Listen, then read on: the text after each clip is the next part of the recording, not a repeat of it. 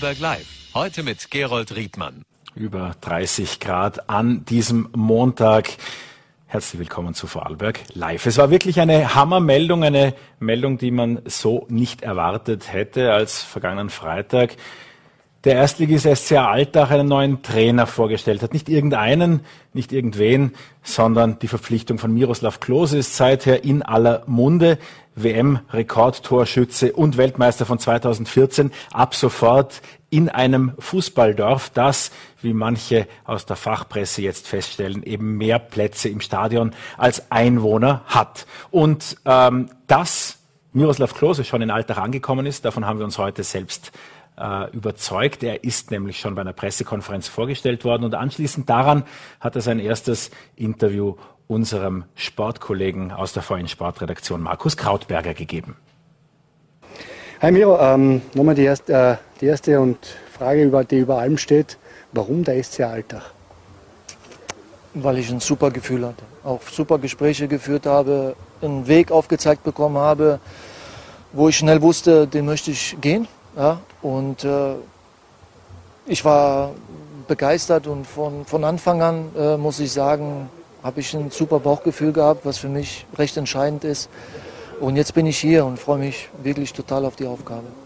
Können Sie uns nochmal mitnehmen an diese, in diese Welt, wie Sie zum ersten Mal gehört haben, äh, SC Alltag hat Interesse an Ihnen. Wie ist es da vonstatten gegangen? Äh, die erste WhatsApp kam vom äh, Jochen Sauer dass da Interesse besteht. Ich habe gesagt, gerne meine Nummer weitergeben und dann war, glaube ich, ein paar Minuten später hat sich schon äh, Werner äh, gemeldet und ähm, wie das alles dann zustande gekommen ist, wann wir uns getroffen haben bei der, bei der Rückreise gleich nach meinem Urlaub, weil das erste Kontakt, da war ich noch im Urlaub. Und ähm, so ging das Hand in Hand über. Und ich bin sofort hierher gefahren, äh, weil ich mich grundsätzlich mit Menschen an einen Tisch setzen möchte, um, äh, um ein richtiges Gefühl zu bekommen. Und das haben wir zweimal gemacht. Und da, da muss ich sagen, es ging alles in die richtige Richtung. Und äh, der Weg, der aufgezeigt worden ist, da, da war ich begeistert. Sie haben auf der Pressekonferenz erklärt, äh, der Sportdirektor Werner Grabherr war so überzeugend, dass Sie gesagt haben, okay, den muss ich treffen. Was hat er Ihnen da gesagt?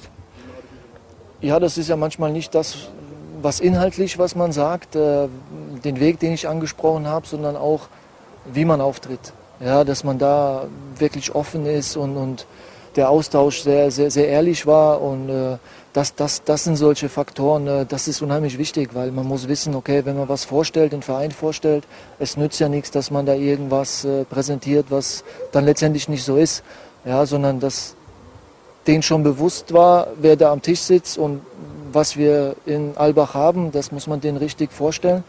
Und das war alles natürlich. Und äh, ich, finde, ich finde es wirklich sehr professionell und äh, die Strukturen sind so geschaffen, dass man äh, arbeiten kann. Und daran gilt es äh, jetzt äh, anzusetzen und Tag für Tag uns verbessern. Warum passt Miro Klose zu Alltag und umgekehrt? Also ich glaube, dass ich hier äh, zu dem Verein und zu der Region wirklich passe, weil ich bin bodenständig, viele äh, Faktoren, äh, die hier auch genauso gelebt werden. Das, das ist wichtig und wie es umgekehrt äh, ist, also ich weiß mit meinem Namen, was ich da auch ein bisschen bewegen kann, aber das wird immer ein in, in gemeinsam, gemeinsamer Weg sein. Ja. Das werden sich viele Sachen einspielen müssen ja, und dann schauen wir mal, wie schnell wir die nächsten Schritte machen können. Was wissen Sie vom österreichischen Fußball und speziell von der Mannschaft? Was, wie, wie haben Sie sich informiert über diese Mannschaft? Also ich habe schon ein paar, paar Spiele äh, gesehen und äh, auch äh, viele Sachen, was vom letzten Jahr äh, passiert ist. Wir werden jetzt alles analysieren und äh, werden uns da ein großes Bild machen und äh, dann auch, wenn das sein muss, den Finger da in die Wunde legen, wo ich sage, da, da müssen wir ansetzen. Das war meiner Meinung nach nicht gut, aber ich habe viele positive Sachen gesehen, eine Gemeinschaft auf dem Platz, ein, ein Staff, mit dem ich mich schon gestern getroffen habe, der mir ein Gefühl vermittelt hat, okay, wir haben da aufgehört und da wollen wir wieder ansetzen mit den Punkten, wo wir verbessern wollen und das gilt es äh, gemeinsam zu erarbeiten ja, und da vielleicht die Punkte zu finden, okay, wo wir schnell die Schritte machen können und ja, da, da wollen wir jetzt die nächsten Wochen loslegen. Abschließend noch, was dürfen Sie die Alltag-Fans freuen in der neuen Saison? Dass die Mannschaft sie begeistert. Das wird unser Ziel sein. Fokus liegt absolut äh, daran, dass wir schnell adaptieren und Sachen dann auch umsetzen können im, im, im Training. muss sehen, wie schnell das letztendlich geht, äh, was wir auch jetzt mit Video und so machen können.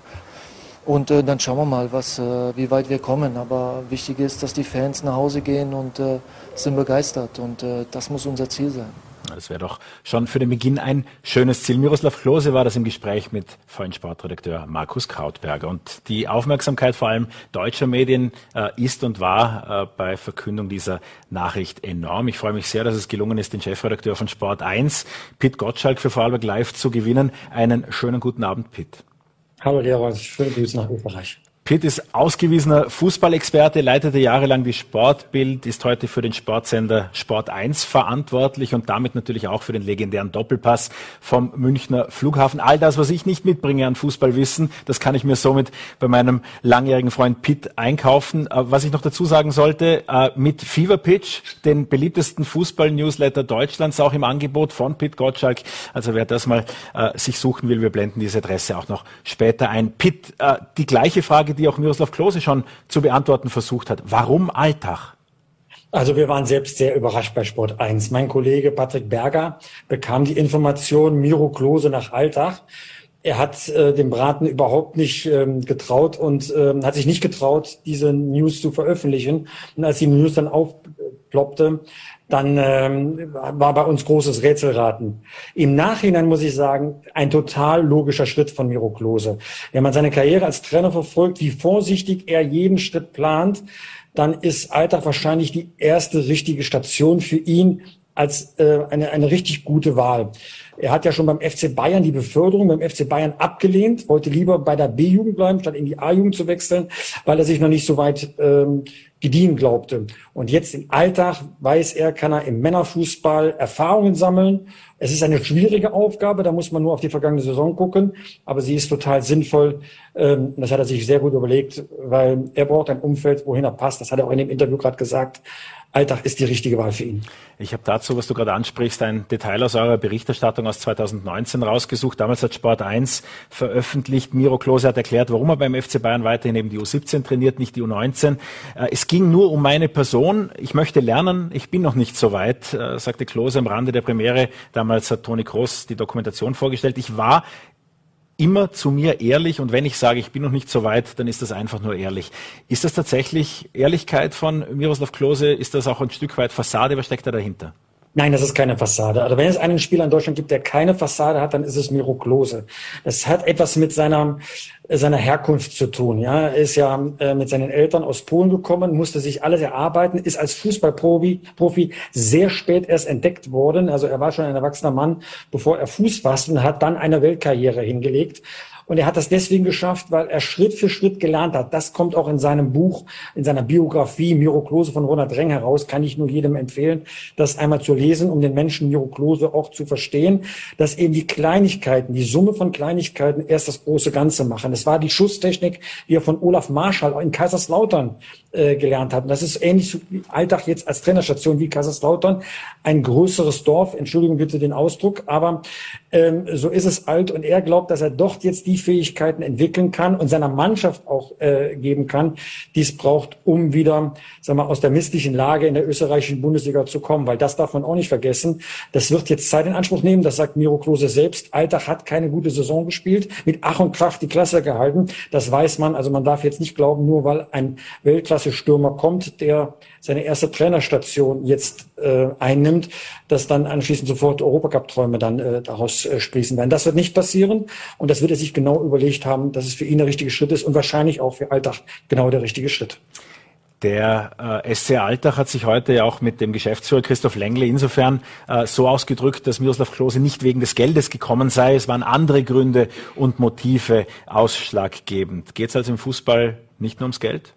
Du kannst davon ausgehen, dass er relativ einfach eine Trainerposition in der Bundesliga oder mindestens in der zweiten deutschen Liga hätte einnehmen können. Es waren ja etliche Stellen vakant. Das hat er nicht getan, sondern er macht diesen Zwischenschritt. Eine ambitionierte Liga, die, ähm, sag mal, noch entwicklungsfähig ist, zumindest auch die Mannschaft von Alltag Und äh, das wird er sich genau überlegt haben. Er sucht sich Umfelder, wohin er passt. Weil er hat auch festgestellt, er war in Kaiserslautern Stürmer, er war in Bremen Stürmer und als er in die Weltstadt Bayern kam, dass es dann dort schwieriger ist, weil dort viel mehr äußere Einflüsse dann auch die Arbeit beeinflussen können. Und das will er vermeiden. Er will sich geruhsam entwickeln und er wird gute Arbeit äh, abliefern. Ähm, und er ist halt nicht ein Lothar Matthäus, der ja auch seine erste Trainerstation damals in Wien hatte, ähm, und dort mit äh, großem Paukenschlag aufgetreten ist. Das wird man von Miro Klose nicht bekommen. Er wird sehr, sehr bodenständig auftreten. Das hat er ja auch in dem Interview gerade betont. Und die Leute werden ihn sehr schnell lieben lernen, weil er ein sehr bescheidener Mensch ist, der genau weiß, ich komme jetzt nicht mit Meistertiteln im Gepäck, sondern ich bin auch ein Lehrling auf der Position und gemeinsam werden wir schauen, dass wir ins gesicherte Mittelfeld der österreichischen Bundesliga gelangen.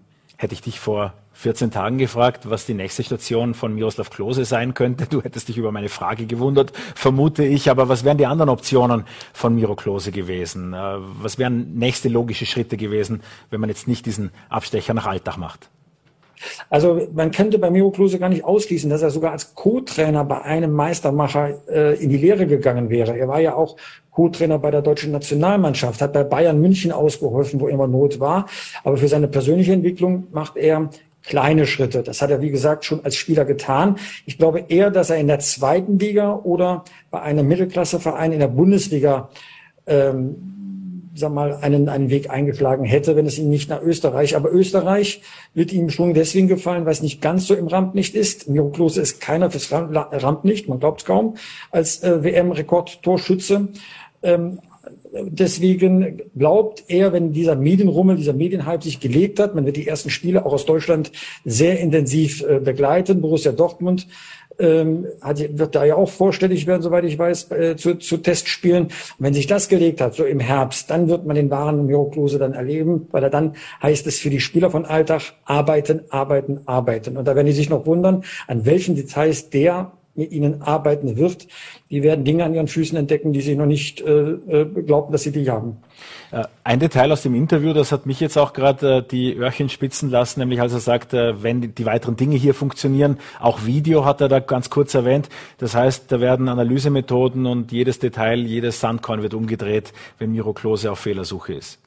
Also bevor er zusagt, wird er mit Sicherheit eine Fehleranalyse gemacht haben. Er wird sich auch das Equipment erklären lassen. Da gibt es Methoden, von denen ich jetzt nicht weiß, ob sie jetzt ähm, so verbreitet sind in, in, in Alltag. Aber er wird natürlich ähm, sein Netzwerk nutzen, was das Scouting betrifft. Er wird Spielern klar machen, die ambitioniert sind, dass Alltag ein guter Zwischenschritt äh, sein kann. Er wird auch bei der ähm, Analyse, bei der Belastungssteuerung Dinge anwenden, ähm, da wird man sich noch wundern, weil er ist ja als neuer Trainer auf dem neuesten Stand, hat beim besten Verein in Deutschland, bei Bayern München, gelernt.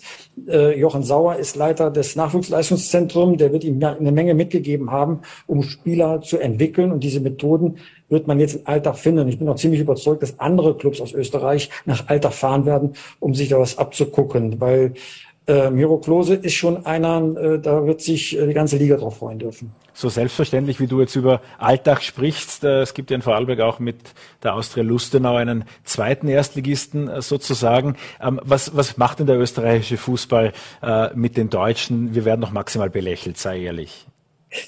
Manchmal ja und trotzdem, wenn man dann auf die Bundesliga schaut, wie viele gute Österreicher immer wieder in die Bundesliga gekommen sind, hier Fuß gefasst haben, Stammspieler gewonnen sind, ja.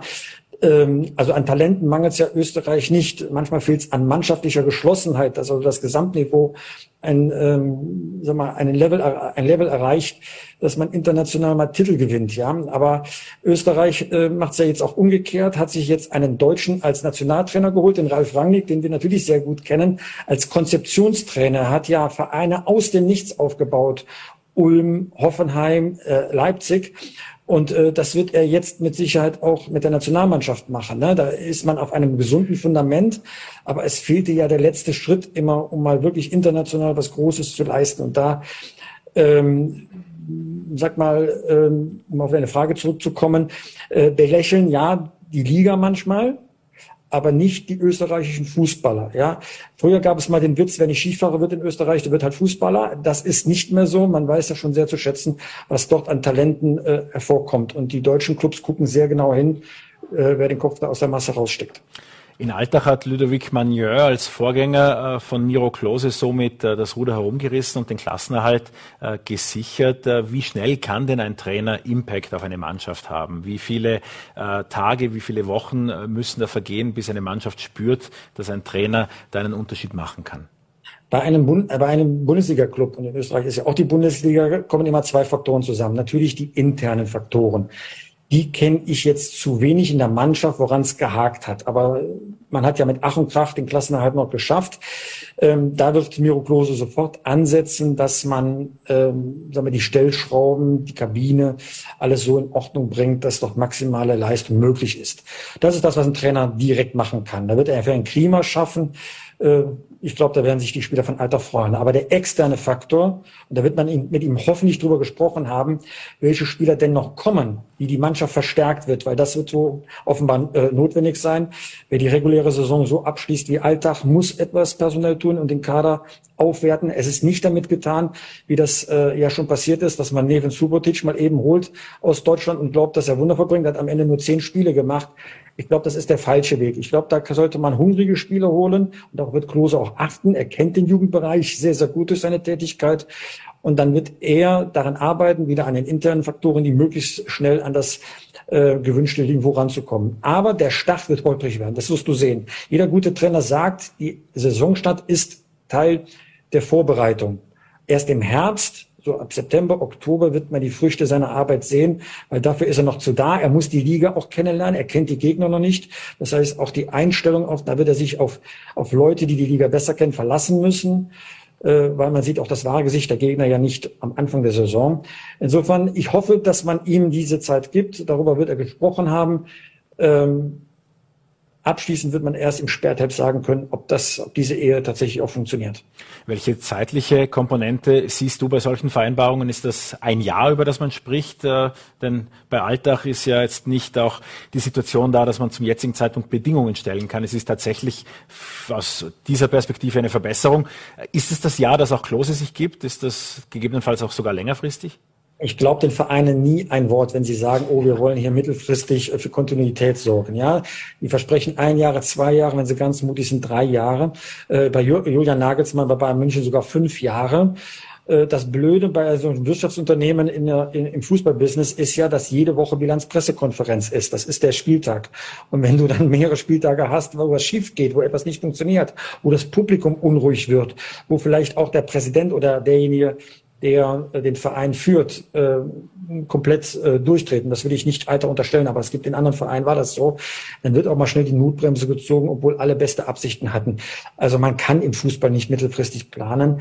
Ich glaube, Ende des Jahres, Spätherbst, Ende des Jahres wird man sehen, wohin die Reise geht. Ich traue es auf jeden Fall Miro Klose zu. Eine abschließende Frage noch bitte, die ähm, ja, die, die mich äh, zu, zu der Geschichte bringt, äh, die den FC Bayern München ja eigentlich als, als, als Umfeld von Miro Klose bisher auch dargestellt hat. Äh, der Co-Trainer äh, kommt vom FC Bayern München. Du hast gesagt, er kennt den Nachwuchs natürlich auch vor allem vom FCB sehr gut. Äh, ist da zu erwarten, dass in dieser durch die A96 verbundene Achse München vor Arlberg vielleicht noch ein bisschen was geht? Äh, das will ich gar nicht ausschließen. Also äh, Miro Klose hat einen, einen großen Ruf und hat sich jetzt getrennt im, im Sommer mit dem, also vergangenen Sommer ähm, mit dem mit dem neuen Trainer, der seinen eigenen Trainerstab aufgebaut hat und deswegen Hermann Gerland und eben auch Miro Klose aufgehört haben aus aus verschiedenen Gründen. Aber trotzdem sind die Kontakte sehr sehr gut und wenn dort ein Talent nicht die Spielpraxis beim FC Bayern bekommt, vielleicht auch noch nicht so weit ist für die erste Bundesliga in Deutschland, dann kann die erste Bundesliga in Österreich eine sehr gute Alternative sein. Vorarlberg, wie wir ja beide wissen, nur zwei Stunden entfernt von München. Das heißt, dort mal jemanden auszuleihen, der da Spielpraxis bekommt, gefordert wird unter Profibedingungen. Also das würde mich nicht wundern, wenn Miro Klose da entsprechend mit äh, den Verantwortlichen schon, schon Gespräche führen wird. Pitt, vielen herzlichen Dank für dein Fachwissen. Es war mir eine Freude. Dankeschön. Tschüss, Gerhard. Pitt Gottschalk war das Chefredakteur von Sport 1 und wer mehr von Pitt Gottschalk und über Fußball erfahren will, der abonniert seinen Newsletter Fever Pitch. Damit harter Wechsel vom Fußball ab ins Gefängnis und ich freue mich auf meine nächsten Gäste, die zu mir gekommen sind, denn was kommt nach einer Zeit im Gefängnis? Dazu gibt's den Verein Neustart und wir haben hier nichts minder als eine Staffelübergabe bei uns, bei uns im Studio. Äh, wir freuen uns sehr über Winfried Ender, der demnächst in Pension geht und seiner Nachfolger Johannes Bircher-Sanu der sich in sein erstes TV-Interview nach nur wenigen Tagen nach der Ankündigung wagt. Schön, dass Sie beide hier sind. Schönen guten Abend. Guten Abend. Ähm, welche Veränderungen haben denn die Pandemie im, äh, in der Arbeit mit äh, Häftlingen, mit ehemaligen Häftlingen gebracht? Äh, Herr Ender, was sind denn die Pandemiejahre für jene gewesen, die in dieser Zeit beispielsweise aus der Haft entlassen wurde oder wie wir so oft sagen, die Resozialisierung angehen mussten, durften? Ja, da da ist es so, dass wir so als Organisation haben es geschafft, die notwendigen persönlichen Kontakte in dieser Arbeit immer aufrechtzuerhalten. Also wir haben den persönlichen Kontakt äh, nach unseren Qualitätsstandards äh, weitergehalten. Da gibt es zwei Ebenen zu unserer Arbeit. Das Ziel ist ja, dass ein Mensch keine weiteren Straftaten begeht, keine Rückfälle mehr macht. Da gibt es zwei Ebenen. Das eine ist die Unterstützung und da haben wir sehr viel Unterstützungsarbeit geleistet. Unsere Klienten, also diejenigen, die Bewährungshilfe haben, in Freiheit sind, äh, die haben ihre Jobs verloren, oft weil es prekäre Arbeitssituationen sind, in beengten Wohnungen. Und Beispiel beengte Wohnungen, da wohnt ein junger Mann mit seiner Familie zusammen. Es gab in der Vergangenheit schon Auseinandersetzungen äh, in der Familie mit dem Vater, der durfte auch nicht rausgehen. Da gab es ganz enge Situationen und da haben wir dann einfach, sind wir, also sind unsere Betreuer äh, spazieren gegangen, haben sich im Freien getroffen und intensive telefonische Kontakte geführt, um eben so Notsituationen abzufedern. Das ist der Unterstützungsaspekt. Der Kontrollaspekt steht bei uns auch groß im Vordergrund. So haben wir zum Beispiel eben Kontakte mit äh, intensiven Gewalttätern, mit äh, Sexualstraftätern oder auch äh, terroristischem Umfeld haben wir ganz intensiv weitergepflegt und natürlich ans Gericht weiter berichtet. Das sind die Menschen, die in Freiheit sind. Für die Menschen, die in Haft waren dieser Zeit, war es natürlich ganz besonders schlimm. Es gab keine persönlichen Besuche. Wir konnten auch teilweise gar nicht hineingehen. Es gab ja vielleicht einmal eine Zoom-Konferenz und da ist die Belastung natürlich schon sehr groß. Weil ich sage, wenn ich in Feldkirch im, äh, in Haft bin, äh, da bin ich praktisch 23 Stunden pro Tag bin in der Zelle, Stunde Auslauf. Also das war so schlimm, wenn ich überhaupt keine Außenkontakte haben kann. Herr Bücher-Sanu, Sie haben sich gerade kürzlich für einen neuen Arbeitgeber entschieden, sozusagen, und äh, vielleicht ist es deshalb besonders einfach, äh, diese Vorstellung, was Neustart auch für die Gesellschaft bedeutet, wieso es den Verein Neustart braucht, wieso einer der größten äh, Vereine auch österreichweit in diesem Bereich seit Jahrzehnten ist. Was macht Neustart für Sie aus?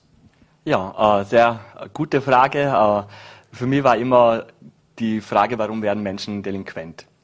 Ich werde nicht delinquent, andere schon, ja. Und da gibt's äh, unterschiedliche Möglichkeiten, wie die Gesellschaft, der Staat darauf reagiert. Ich kann die Menschen einerseits einsperren, wenn sie normabweichendes Verhalten an den Tag legen, oder ich versuche eben mit alternativen Reaktionsformen auf dieses normabweichendes Verhalten, also so wie wir uns in der Gesellschaft nicht verhalten sollten, reagieren. Und ja, die Arbeit finde ich sehr wichtig. Es ist ein äh, Beitrag zum Schutz der Gesellschaft. Ja, wir äh, machen Täterarbeit und schützen zugleich die Opfer. Das finde ich ganz ein wichtiger Aspekt äh, in meiner Arbeit und es ist eine sinnstiftende Arbeit. Wilfried Ender hat es vorher gesagt, das, was auf jeden Fall verhindert werden soll, ist das Rückfälligwerden, sozusagen in einfachen Worten ausgedrückt. Und in dieser KPI, in dieser Messzahl steckt sehr, sehr viel, auch was die äh, finanziellen Mittel und vieles andere beinhaltet. Kann man soziale Arbeit auf nur eine solche Kennzahl reduzieren? Es ist tatsächlich total schwierig, die soziale Arbeit äh, zu messen. Was ist der Output äh, vom Input? Äh, man sieht aber bei der Rückfallstatistik äh, von jenen Insassen, die entlassen wurden und vom Verein Neustadt im Rahmen der Bewährungshilfe unterstützt wurden, dass sie innerhalb der ersten drei Jahre nach der Betreuung zu 70 Prozent nicht mehr straffällig werden. Also das ist ein sehr hoher, äh, ja, eine sehr hohe Wirkungszahl. Das heißt, die Arbeit von Neustadt wirkt und das kann man schon messen anhand von ja, äh, Wiederverurteilungsstatistik und das ist ein ja, wichtiger Beitrag für eben die, äh, den Schutz der Gesellschaft. Winfried Ender, wenn Sie eben beschreiben, wie der Gefängnisalltag in Feldkirch aussieht. Die allermeisten von uns kennen vielleicht vom Weg äh, der Ill entlang mit einem mehr oder weniger ehrfürchtigen Blick nach oben äh, die Zellfenster von außen oder manche davon. Wie sieht's denn aus der anderen Perspektive aus? Wie sieht der Alltag im Feldkircher Gefängnis für die allermeisten dort aus?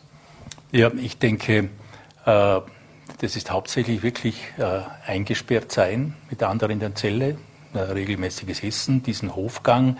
Es gibt dann teilweise auch äh, Haus, im Hausarbeiten, also Unterhaltsarbeiten, Reinigungsgeschichten, die da äh, organisiert werden. Also äh, recht eintönig. Und es gibt ja schon seit längerem Ausbaupläne, um dieses Gebäude auf einen äh, zeitgemäßen Standard zu bringen. Und wir und natürlich auch die Justiz hofft, dass das bald einmal soweit ist und dieser Anbau gemacht wird, damit es eben mehr Freiräume gibt, auch mehr Werkstätten, um hier äh, schon in der Haft die äh, dann auf jeden Fall kommende Entlassung und Resozialisierung schon vorzubereiten. Also wir haben da, wir gehen schon hinein, bei uns heißt es so von drinnen nach draußen. Also wenn jemand zur Entlassung, sei es bedingt mit oder Bewährungshilfe ansteht, äh, bekommen wir eine Mitteilung von der Justizanstalt und wir gehen schon hinein äh, treffen diesen Menschen und bereiten die Zeit nach der Haft vor, weil das, diese ersten Wochen nach Entlassung sind so die gefährlichsten. Was sind dort die wichtigsten Ankerpunkte? Denn ich befürchte, dass das soziale Umfeld äh, von ehemaligen Häftlingen oder solchen, die eben ihre Freiheit wiederentdecken dürfen, äh, nicht danach äh, unterteilen, ob der jetzt delinquent war oder nicht, sondern der war im Häfen oder der ist für mich gestorben, weil der, der ist eingesessen. Was, was sind die wichtigen Ankerpunkte in dieser ersten Phase?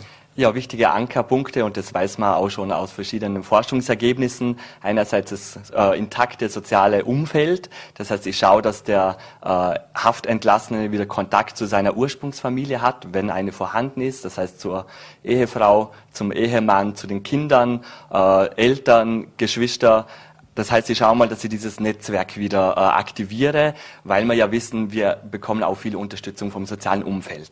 Ein weiterer wichtiger Punkt, der risikomindernd ist für Rückfälle, ist die Beschäftigung mit der Beschäftigung habe ich ja nicht nur ein regelmäßiges Einkommen und mein Lebensunterhalt ist gesichert, sondern ich habe auch eine Tagesstruktur. Ja, das heißt, ich muss morgens aufstehen, in die Arbeit gehen äh, und komme abends nach Hause. Da habe ich auch weniger Zeit, tagsüber am Blödsinn anzustellen, sage ich jetzt wirklich mal so. Und dann weiß man auch von Forschungen, äh, dass auch eine Ehe, eine Partnerschaft eben Struktur bietet. Ja, das heißt, habe ich äh, familiäre Verpflichtungen, gehe ein größeres Risiko ein, wenn ich straffällig werde, dass ich wieder in Haft muss. Das heißt, ich verliere wieder mein ganzes soziales Umfeld. Herr Ender, das wäre schön, wenn es das alles gibt. Äh, nur wissen wir ja auch, und da gibt es auch eine Kooperation von der VN Sozialaktion Man hilft mit Neustadt. In manchen Fällen ist gar nichts da, nicht einmal das Geld, um sich irgendwelche Ausweise neu zu beschaffen. Was dann, wenn es die vom Herrn Pöcher-Sanu beschriebenen Strukturen gar nicht gibt? Ja, zum Glück gibt es diese Strukturen. Also wir haben wirklich ein dichtes soziales Netz äh, im Land und so Spendenmittel, wie wir es eben von Mai hilft, äh, da regelmäßig bekommen, helfen uns wirklich sehr, so ganz prekäre Situationen, die nicht abgedeckt sind, äh, zu überbrücken. Ich denke, da haben wir wirklich ein dichtes Netz. Also es muss keiner auf der Straße leben. Es gibt Notschlafstellen zum Beispiel, das gibt's. Da ist äh, ein wichtiger Teil unserer Arbeit, diese Menschen zu motivieren, diese Leistungen auch, auch in Anspruch zu nehmen. Herr Böcher-Sanu, die Frauenmorde sollten in diesem Zusammenhang meiner Ansicht nach auch angesprochen werden. Es sind jetzt 16, wenn ich richtig gezählt habe, mutmaßliche äh, Femizide in diesem Jahr schon wieder. Was fehlt in diesem Bereich der Gewaltprävention? Wir haben jetzt äh, seit äh, letztem Jahr eine Gewaltpräventionsberatung. Neustadt bietet diese in fünf Bundesländern Österreichs an. In Vorarlberg äh, bietet es ein anderer Anbieter an. Da haben wir, sind wir schon ganz gut aufgestellt, um eben jene äh, Gefährder verpflichtend zu einer Gewaltberatung zu bringen. Das ist schon mal ein erster guter Ansatz, den wir da haben. Und dann natürlich äh, gilt es auch in der Präventionsarbeit, sie, diese zu verstärken, um eben schon frühzeitig gefährliche Situationen, Eskalationsstufen äh, zu verhindern. Ender, die, der angesprochene andere Anbieter ist das IFS, ich kann das einfach aussprechen. Ähm, und da gibt es einige Überschneidungen in der Arbeit äh, immer wieder, zum Beispiel um diese äh, Täterarbeit, um diese verpflichtende hatte sich ja Neustadt auch beworben. Der andere Anbieter hat den Zuschlag bekommen. Wie funktioniert es denn mit dieser Zusammenarbeit, aber auch ab und zu mit den Überschneidungen zwischen Neustadt und IFS? Die Zusammenarbeit mit der Gewaltberatung des IFS, die in Vorarlberg diese Leistung macht für weggewiesene Männer, funktioniert ganz ausgezeichnet. Da haben wir traditionell eine gute Zusammenarbeit und da gibt es wirklich ganz klare Schnittstellen. Also wenn es zu einer Tat im, im häuslichen Kontext kommt und eben der Täter äh, wird weggewiesen, bekommt ein Betretungsverbot, muss er sich bei der Gewaltberatungsstelle melden und sechs Stunden absolvieren äh, und kann sich dann freiwillig weiter beraten lassen. Äh, wenn das ein Klient ist, der vielleicht bei uns in Betreuung ist, wird die Information ausgetauscht, beziehungsweise später, wenn die Chance, wenn, wenn so jemand Bewährungshilfe bekommt, betreuen wir ihn dann im, äh, im Zwangskontext, also verpflichtend weiter. Und da tauschen wir uns regelmäßig aus. Wir hatten neulich ein Vernetzungstreffen, also die Zusammenarbeit äh, funktioniert ausgezeichnet. Diese Leistung war eine Ausschreibung nach Bundesland und da hat der Bessere gewonnen. Herr Böcheser, nur apropos äh, Ausbildung sozusagen. Studierter Kriminologe. Äh, eine Vielzahl der Zuschauer sagen, und was macht der äh, studierte Kriminologe bei Neustadt? Was bringen Sie für die Tätigkeit mit? Äh, offensichtlich ein breites Fachwissen und was sind die Akzente, die Sie setzen wollen mit Neustadt, so wie wir vorangehen?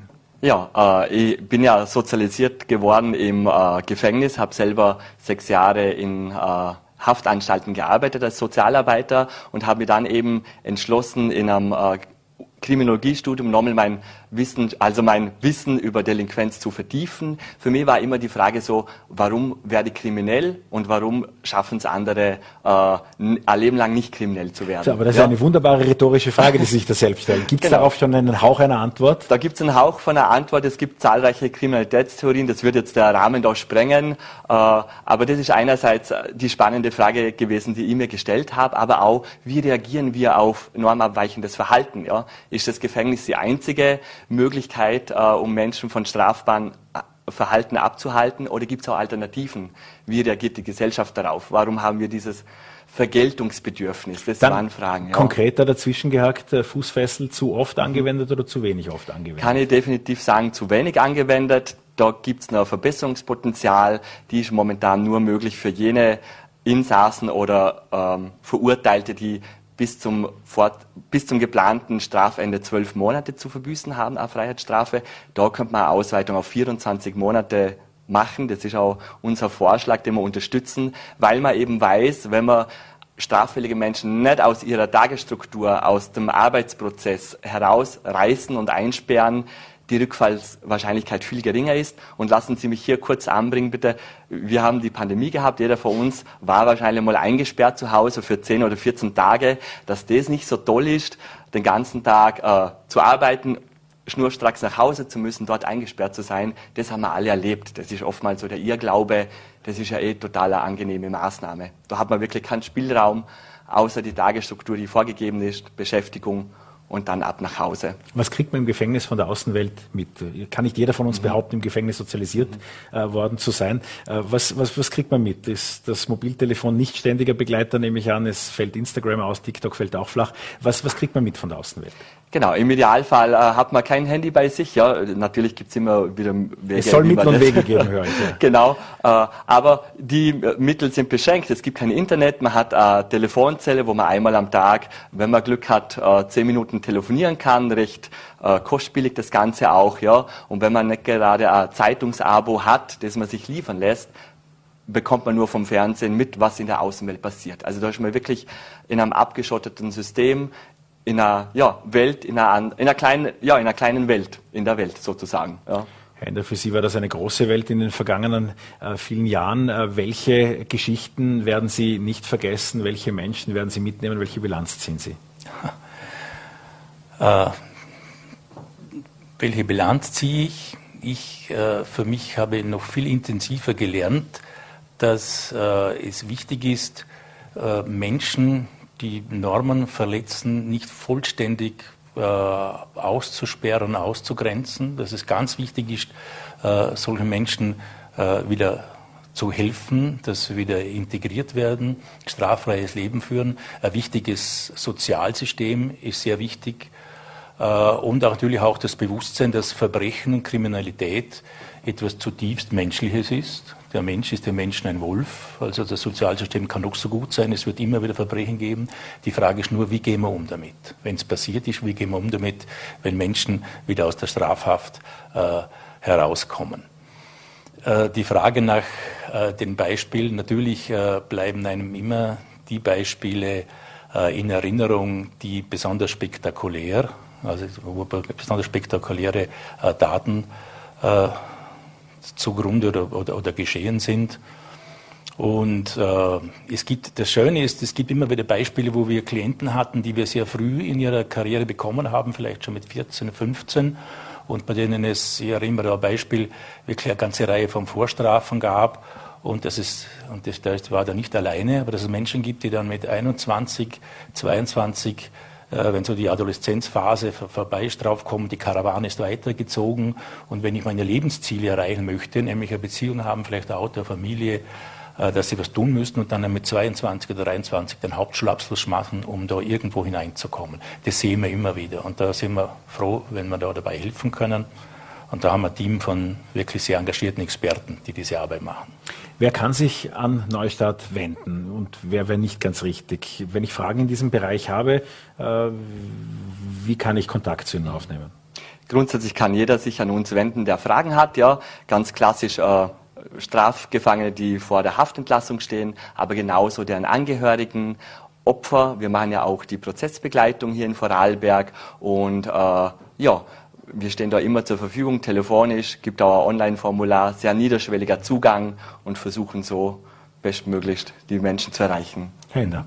Äh, ja, äh, grundsätzlich muss man sagen, betreut, wir betreuen, wir nennen das Zwangskontext. Also unsere Klienten, wie wir unsere Kundschaften äh, nennen, werden von der Justiz geschickt. Also der bekommt eine Anweisung von der Staatsanwaltschaft, wenn er dieses Programm nicht macht, äh, gibt es eine Strafverhandlung mit einem möglichen Urteil oder äh, der Richter entscheidet. Ein Gericht entscheidet, vor oder nach der Haft bekommt diese Person Bewährungshilfe. Hier entscheidet die Justiz nach gesetzlichen Vorgaben, wer bekommt diese zweite Chance und wir führen diesen Auftrag aus. Also es ist, äh, die allerwenigsten sind freiwillig bei uns. Ich wünsche Ihnen bei dieser naja, dann Zwangsbehandlung, die aber doch weitreichende positive Folgen fürs weitere Leben haben kann. Äh, weiterhin viel, viel Erfolg. Danke für diese Staffelübergabe bei uns live im Studio. Ich bedanke mich bei Winfried Ender und dem neuen Leiter von Neustadt in Vorarlberg, Johannes Bircher-Sanu. Vielen Dank. Herzlichen Vielen Dank. Dank. Vielen Dank für die Einladung. Und damit kommen wir zu unserem Schwerpunkt rund um die VN-Leseinitiative Buch am Bach. Morgen am Dienstag ist es soweit in Götzis im Am Bach werden über äh, drei Tage ja, an die 3000 Kinder mit äh, über 4000 Büchern in Kontakt kommen und mit vielen Autorinnen und Autoren. Eine davon ist bei uns zu Gast. Ich freue mich sehr, dass Isabel Natter bei uns ist. Einen schönen guten Abend. Guten Abend. Danke, dass ich da sein darf. Sie sind für den Landesverband für Amateurtheater tätig, äh, aber seit Sie klein sind, träumen Sie davon, Schriftstellerin zu werden. Was ist der große Traum? Der große Traum war eigentlich immer, selber eine Geschichte zu erfinden, die ich davor nur lesen durfte. Also ich habe ganz früh schon es geliebt, Geschichten zu erfahren. Ich habe sehr viel gelesen und alles quer durch. Und irgendwann kam der Wunsch dazu, kann ich das vielleicht selber machen? Darf ich mir selber was ausdenken? Und angefangen hat es dann mit kleinen Sketches oder mit Theaterstücken für die Schule. Ähm, da durften wir dann auch viel aufführen und probieren. Und es hat sich immer mehr so geformt, dass ich dachte, das möchte ich jetzt in Buchform gestalten eines dieser Bücher und das erste Dumpelchen geht Schritt für Schritt. Äh, da hat auch Zufall Regie gespielt. Das ist wahr, genau. Ich habe studiert Gestaltung und in einem Fach davon, da hatten wir recht freie Hand, äh, was äh, das Thema angeht. Und ich habe mit Tintenklecksen begonnen. Das ist vielleicht auch eine Hommage ans Schreiben. Ähm, ich habe Tintenkleckse auf ein Blatt gekleckst und habe mir gedacht, das sieht doch aus wie Blumen. Es ging dann weiter mit Stielen und zum Schluss mit einem kleinen Zwerg. Und da ist dann die ganze Geschichte irgendwie klar gewesen. Ich weiß schon, irgendwie alle mögen Thomas Breziner, aber wer sind Ihre Vorbilder in der Kinderliteratur? Äh, ich liebe Astrid Lindgren. Ich liebe alle ihre Geschichten. Äh, Michlas Lönneberger, alles, was frech ist. Ich habe das immer geliebt. Und äh, alle Welten, die ein wenig Kopf stehen, alle Welten, in denen die Kinder frech sein dürfen, in denen sie alles können, weil sie es denken. Ähm, Astrid Lindgren, doch ganz bestimmt. Und wenn man Astrid Lindgren liest oder auch vorliest, dann widerfährt ja einem ab und zu dieser Gedanke, würde sie das heute noch so schreiben? Wäre das heute überhaupt möglich? Was äh, wäre Ihre Antwort darauf? Äh, ich denke, dass das wiederkommt, dieses, dieses einfache, ich darf ich sein, ich darf mich ausleben, ich darf alles sein. Ich kann mir vorstellen, dass das momentan sehr viel Anklang finden würde. Bei mir bestimmt wieder und bei Kindern in meinem Umfeld auch.